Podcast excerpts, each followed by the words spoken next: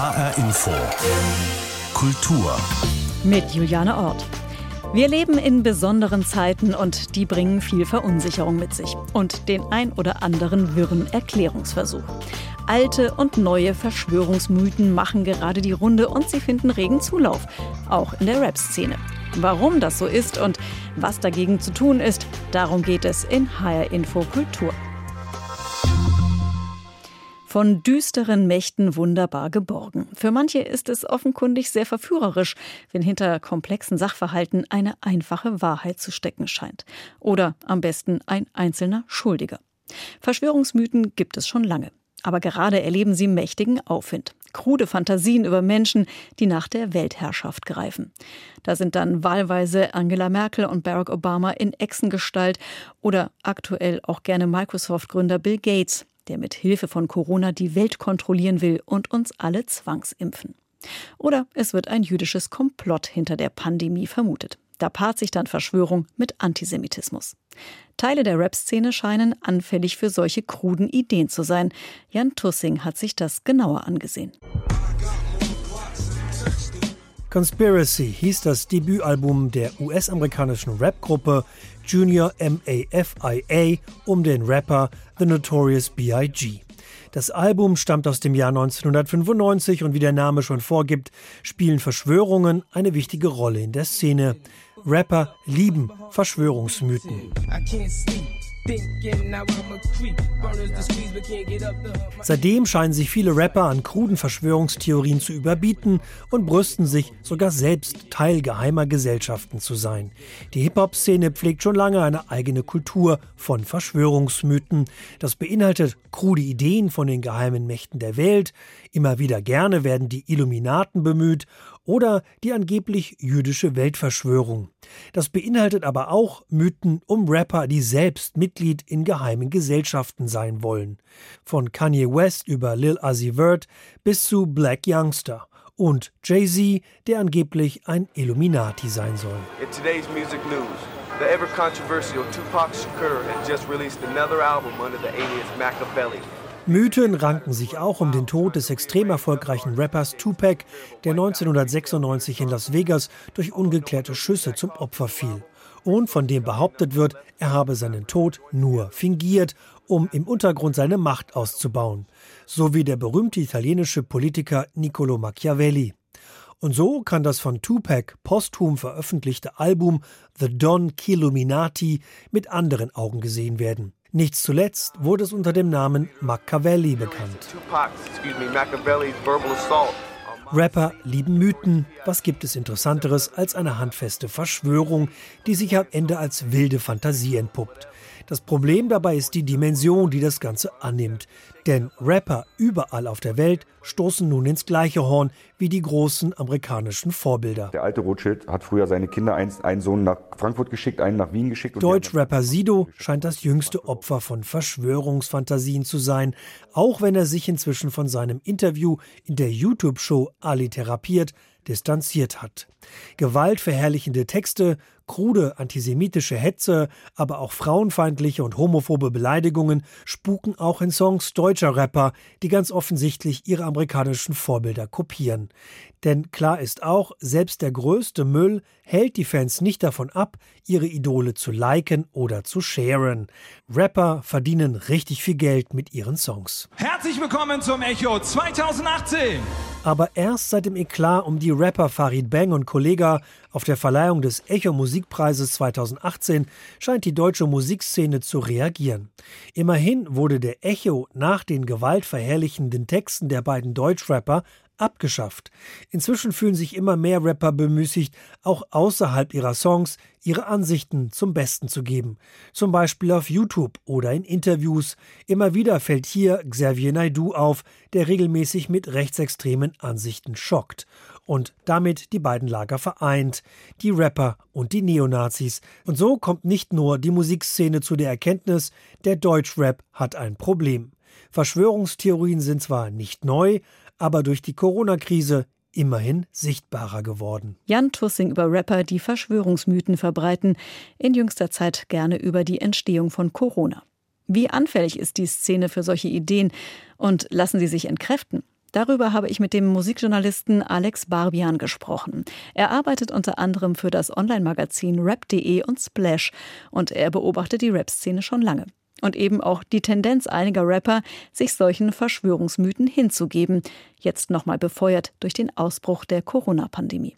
Ich habe ihn gefragt, wer ihm da gerade am meisten auffällt wenn wir jetzt auf Rap gucken, dann denke ich da natürlich an vorderster Front an, an Xavier Naidoo, ne? der seine musikalischen Wurzeln eben in unserer Szene hat und schon seit Jahren mit, mit äh, antisemitischen Gedankenwelten und wirren Verschwörungstheorien aller Art eigentlich äh, liebäugelt und eben auch keinen Hehl daraus macht, dass er ein sehr gutes Verhältnis hat zu den Shootingstars der neuen Rechten, sei es ein Oliver Janich oder eine Eva Herrmann.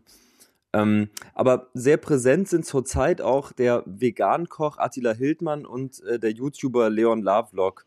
Das sind äh, zwei Männer, die zwar nicht durch ihre Musik berühmt geworden sind. Leon Lovelock macht inzwischen Musik, ist aber als YouTuber berühmt geworden. Die stehen aber trotzdem beide der, der deutschen Rap-Szene sehr nah. Und Beide verbreiten aktiv Verschwörungsmythen um Bill Gates und vermeintliche Kindermörder und Satanisten, stellen die Existenz des Coronavirus grundsätzlich in Frage. Attila Hildmann inzwischen ja sogar in Form von einem florierenden Kanal auf, auf dem Messenger, auf dieser Messenger-Software Telegram. Leon Lovelock wiederum streut die Theorien so ein bisschen subtiler, ein bisschen uneindeutiger, weniger martialisch meistens im Wechselspiel mit verschiedenen Interviewpartnern in seinem YouTube-Format. Da waren dann auch Rapper wie Kollega, Kianush oder PA Sports zu Gast, die sich in der Vergangenheit ständig eigentlich im, im Verschwörungszusammenhang zu Wort gemeldet haben. Die sind aber zurzeit, würde ich behaupten, eher zurückhaltend, was so diesen Corona-Kontext anbelangt. Da sind jetzt einige sehr wilde Theorien unterwegs. Woran liegt es? Wieso driften einige Rapper jetzt so total ab? Ist das ein Marketing-Gag oder ist das echte Verwirrung? Wie würdest du das einordnen? Oh, ich glaube, das muss man tatsächlich von Fall zu Fall bewerten. Also oftmals ist es ja eine Mischung auch aus beiden. Wenn du öffentlichkeitswirksam jetzt zum Beispiel den Bau der Pyramiden leugnest, was äh, in Rap-Interviews durchaus passiert ist, oder behauptest, dass die Erde eine Scheibe oder hohl ist, dann kannst du dich natürlich darauf einstellen, dass das zwei Effekte mit sich bringen wird. Also einerseits bringst du dich ins Gespräch, was für einen Künstler, der Promo machen will, immer erstmal positiv ist. Aber ich würde schon sagen, dass die Thesen, die aktuell, also im Zuge der Corona-Krise kursieren, sehr ernst gemeint sind von, von den Protagonisten, die sie so raushauen. Also so nehme ich es zumindest wahr. Zum Beispiel Attila Hildmann hat innerhalb von drei Wochen Schritt für Schritt seine wirtschaftliche Existenz ruiniert und agiert jetzt trotzdem offensiver denn je. Das ist natürlich weit mehr als ein Marketing-Gag. Und ist das gefährlich oder ist das was, wo man sagen könnte, ach ja, mein Gott, da reden halt Leute irgendwie wirres Zeug, ähm, lass sie doch einfach reden. Auf der anderen Seite sind das ja auch Leute, die eine Menge Fans und Follower haben, die sich vielleicht auch nicht so ganz unabhängig informieren. Also wie viel Gefahr ist wirklich dabei? Also ich schätze die Entwicklung als sehr gefährlich ein tatsächlich, aber nicht nur innerhalb der Rap-Szene, sondern eben auch gesamtgesellschaftlich. Also wir erleben ja gerade, dass ein stetig wachsender Teil der Bevölkerung das Vertrauen in seriöse Medien quasi aufgegeben hat und auf sogenannte alternative Fakten und alternative Medienportale zurückgreift. Das ist ein Prozess, der, der in meinen Augen im Zuge der Pegida-Demonstration irgendwie 2014, 2015 eingesetzt hat und auch ein elementarer Bestandteil des gesamtgesellschaftlichen Rechtsrucks. Und die Corona-Krise wirft eben jetzt medizinische Fragen auf und, und hat in kürzester Zeit tragischerweise schon Abermillionen Existenzen bedroht. Und die, die damit einhergehende Unsicherheit ist natürlich ein idealer Nährboden für Verschwörungen, verkürzte Kapitalismuskritik, einen, einen Drang nach Abschottung und einem Wunsch nach einfachen Antworten eben auf, auf komplexe Fragen.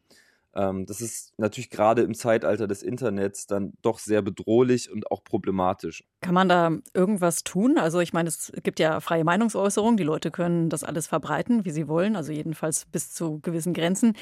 Wie kann man jetzt verhindern, dass solche Thesen sich immer weiter verbreiten und eben auch geglaubt werden? Also ich denke, es ist wichtig, dass so angebliche Verschwörungen analysiert werden und man eben Argumente gegen sie findet und die faktisch widerlegt, weil wenn das gelingt, dann überzeugen Verschwörungstheorien nicht mehr und sind recht schnell entzaubert. Also ich wünsche mir, dass wir in Zukunft weniger darüber sprechen, wer jetzt plötzlich auch Aluhutträger ist, sondern vielmehr darüber, warum bestimmte Thesen, die eben zurzeit sehr massenwirksam kursieren, nicht faktisch belegbar und teilweise äh, viel gefährlicher sind, als man das auf den ersten Blick annehmen würde. Zum Beispiel struktureller Antisemitismus, der da immer mitschwingt. Man muss da faktisch gegenwirken und gegenarbeiten. Das heißt aber, du hast schon den Eindruck, dass die Leute sich dann solchen Argumenten nicht verschließen würden.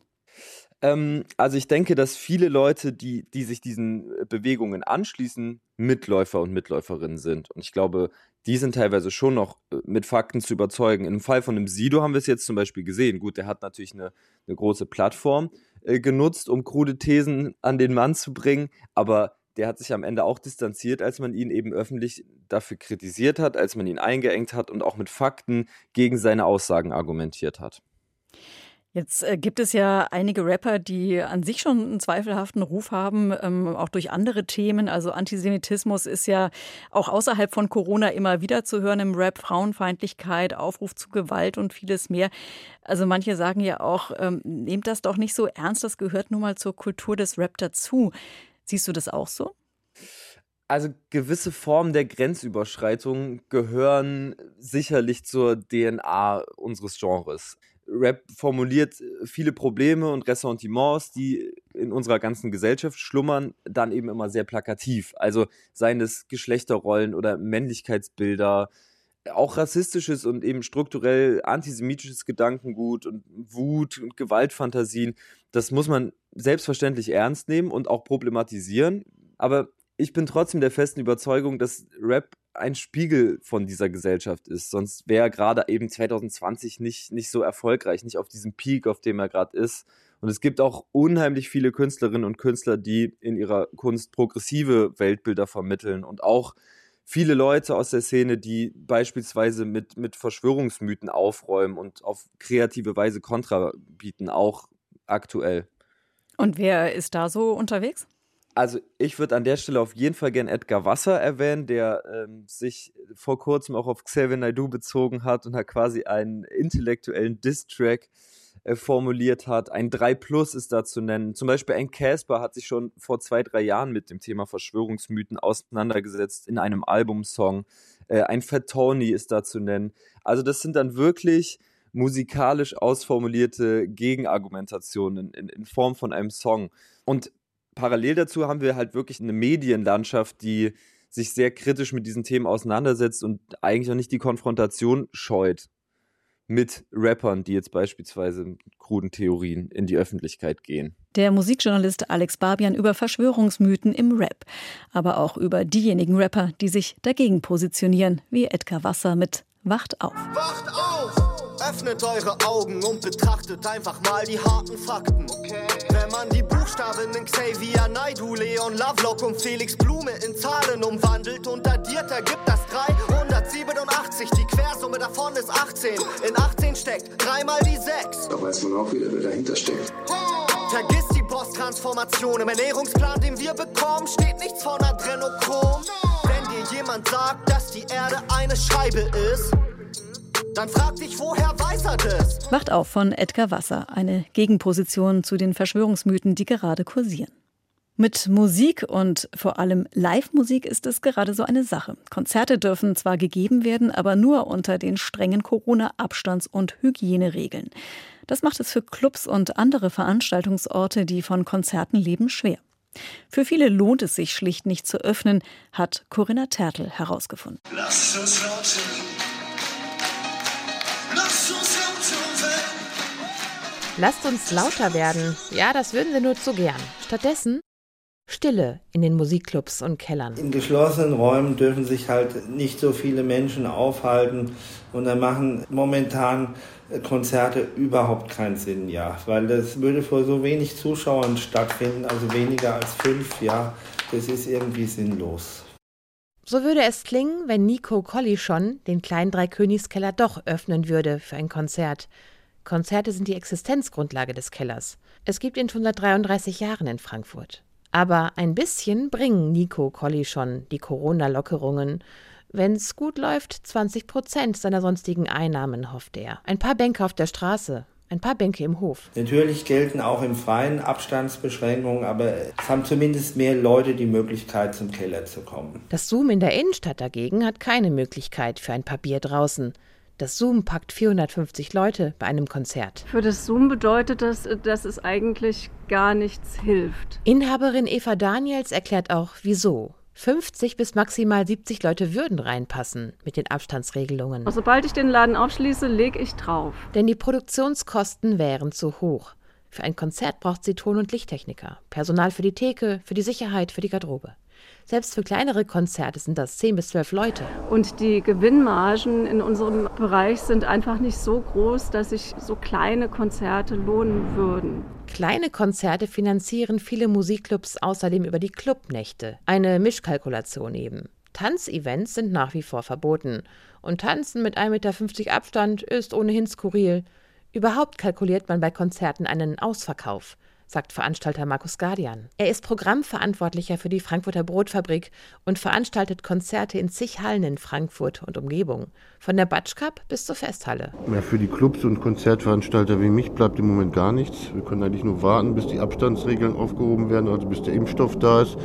Alles, was wir bis dahin machen, das sind so Sachen, um sich ein bisschen zu beschäftigen, vielleicht um sich noch zu zeigen, den Künstlern eine Möglichkeit zu bieten, wie diese Autokino-Sachen.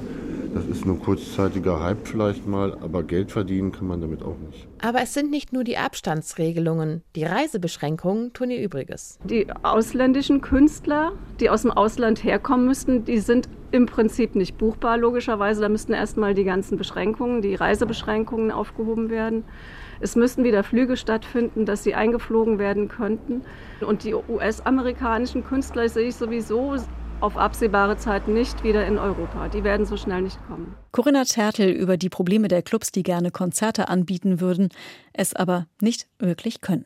Wie sehr es Pete Townsend von The Who schmerzt, dass er aktuell nicht auftreten kann, wir wissen es nicht. Eigentlich könnte er guten Gewissens in Rente gehen, schließlich ist er diese Woche 75 geworden. Und außerdem gibt es für ihn nichts mehr zu leisten. Er hat der Rockwelt schon echte musikalische Meilensteine hinterlassen, wie My Generation oder die Rockoper Tommy. Aber gerade mit steigendem Alter sollte man ja Dinge tun, die Spaß machen und einem leicht von der Hand gehen. Thomas Spickhofen über einen Musiker, der einfach immer weitermacht. Ich wollte nie den Glamour und nie das Geld, sagt Pete Townsend einmal. Ich wollte immer nur Künstler sein. I've never been interested in the glamour, I've never been interested in the money.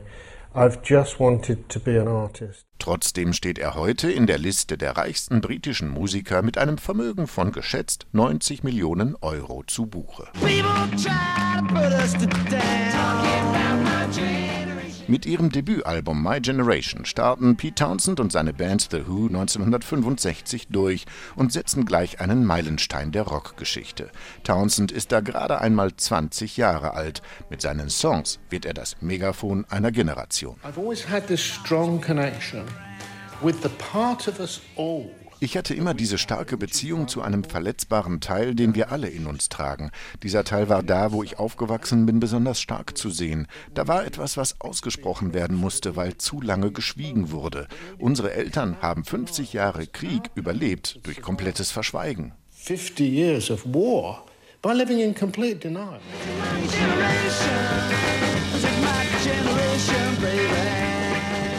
Das Talent für die große Show erbt Pete Townsend von seinen Eltern. Sein Vater ist professioneller Saxophonist in einer Band der Royal Air Force, seine Mutter Sängerin. Seine erste Gitarre bekommt der Junge mit sechs. Als Townsend dann selbst auf der Bühne steht, macht er nicht nur Musik, sondern auch ganz große Show.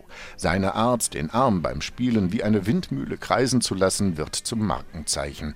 The Who zerstören auf der Bühne ihre Instrumente, sie sind laut und aggressiv und machen Krawall. Aber sie schaffen auch Meisterwerke der Rockmusik. Mit Tommy und Quadrophenia sogar ein ganz neues Genre, die Rockoper. Stands like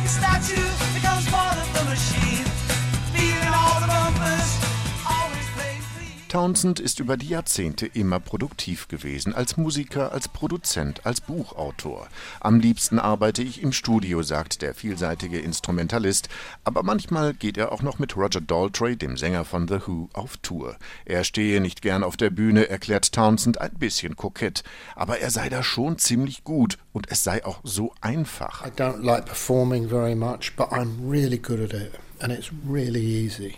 You know, I, I could almost put a brown paper bag over my head and put mittens on my hands and I would do a good show. Ich könnte, sagt Pete Townsend, mir auch eine Papiertüte über den Kopf stülpen und Fäustlinge anziehen und würde immer noch eine gute Show abliefern.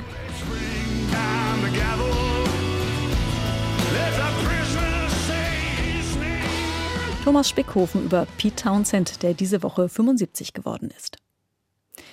Immer wieder haben Bücher ganze Generationen in ihren Bann gezogen. Harry Potter war so ein Beispiel, aber auch die Twilight-Reihe und die Tribute von Panem. Im Original The Hunger Games von Susan Collins. 2009 erschien der erste Band und damit die düstere Welt von Panem. Eine Diktatur, in der Jugendliche in einem grausamen Spiel ums Überleben kämpfen müssen. Allein in Deutschland hat sich die Geschichte fast fünf Millionen Mal verkauft. Gerade ist in USA der vierte Band erschienen, der die Vorgeschichte der Panem-Reihe erzählt. Unsere USA-Korrespondentin Katharina Wilhelm hat dem Hype Panem nachgespürt. Willkommen und fröhliche Hungerspiele! Krieg, Action und ein bisschen Liebesgeschichte. Die Tribute von Panem zeichnet wohl aus, dass sie für jugendliche Leser und Leserinnen gleichermaßen spannend sind. Und das mit Katniss Everdeen, eine ziemlich taffe Heldin, im Mittelpunkt der Geschichte steht. Ich melde mich freiwillig! Ich melde mich freiwillig als Tribut. Katniss Everdeen, in der Verfilmung gespielt von Jennifer Lawrence, ist sicher ein Grund, weswegen die Reihe so beliebt ist. Katniss ist stark, unangepasst, unerbitterlich, keine stereotypische Mädchenrolle und deswegen vielleicht eine wohltuende Abwechslung. Katniss rettet ihre jüngere Schwester vor den grausamen Hungerspielen, bei denen Kinder und Jugendliche in einer Kampfarena auf Leben und Tod gegeneinander antreten müssen. Wer überlebt, gewinnt. Die Trilogie spielt in einer dystopischen Welt, irgendwo in Nordamerika, das nun aus einer diktatorischen Hauptstadt und zwölf offiziellen Distrikten besteht, die für die glitzernde Elite vor allem Lebensmittel und Güter produzieren müssen. Über 100 Millionen Mal wurde die Buchreihe weltweit verkauft. Auch die Filme lösen vor allem bei Teenies einen Hype aus, auch in den USA, wo die Reihe Hunger Games, also die Hungerspiele heißt. Drei Milliarden US-Dollar hat die Kinoreihe eingespielt. Elf Jahre ist die Veröffentlichung der Bücher bereits her. Damals habe sich diese Zukunftsversion anders angefühlt als heute, sagt Autorin Sarah Seltzer, die sich mit der Buchreihe auseinandergesetzt hat, dem Radiosender NPR. You know, you get the sense that the, the society was built on the sort of ashes of the America we know. Du hast das Gefühl, dass die Gesellschaft auf der Asche Amerikas aufgebaut ist, den USA, die wir kennen. Zur Veröffentlichung schien es wie eine ferne Zukunft. Und jetzt hat man das Gefühl, dass das Land an diesem Siedepunkt angekommen ist, an dem sich die Dinge sehr schnell ändern können. Buchautorin Suzanne Collins hat die Ideologie, die in dieser Trilogie steckt, nicht näher erläutert. Der Herausgeber der Bücher David Levithan sagte, es seien Antikriegsromane. Und sie seien aus seiner Sicht so beliebt, weil sie eine universelle Botschaft vermittelten. To question and to watch out for being manipulated. Dass man hinterfragen sollte und schauen muss, ob man manipuliert wird. Der nächste Band soll keine Fortsetzung, sondern ein sogenanntes Prequel sein, eine Vorgeschichte zu den drei bisherigen Büchern. Titel Die Tribute von Panem, das Lied von Vogel und Schlange. Die Geschichte fokussiert sich auf den jugendlichen Coriolanus Snow, bevor dieser zum tyrannischen Präsidenten von Panem wurde. Parallel zum Buch veröffentlicht der Oettinger Verlag auch eine Hörbuchversion, gelesen von Uwe Teschner. Wenn ein Snow übergangen wurde, der noch dazu einer der besten Schüler der Akademie war, stimmte etwas ganz und gar nicht. Coriolanus dachte schon, sie hätten ihn vergessen, oder vielleicht hatten sie ihn für eine besondere Aufgabe vorgesehen? Als Dekan Highbottom zu seinem Entsetzen murmelte Und zu guter Letzt das Mädchen aus Distrikt 12. Sie geht an Coriolanus Snow. Möglicherweise ist genau dies die richtige Zeit für einen weiteren dystopischen Roman, wo die reale Welt bereits unwirklicher erscheint als noch vor ein paar Monaten. Auch dieser Roman soll verfilmt werden. Das hat das Studio Lionsgate bereits im April mitgeteilt. Schauspielerin Jennifer Lawrence hat in einem Interview schon klargestellt, wenn es einen neuen Band gibt, bin ich gerne wieder mit dabei. Ob das so sein wird und wer sonst noch mitspielt und wann der Film überhaupt ins Kino kommt, das ist allerdings noch unklar. Katharina Wilhelm über die Tribute von Panem, die um eine Folge erweitert wurden. Der vierte Band der Reihe ist gerade in USA erschienen. Das war HR Info Kultur. Den Podcast zur Sendung gibt es unter hrinforadio.de. Mein Name ist Juliane Ort.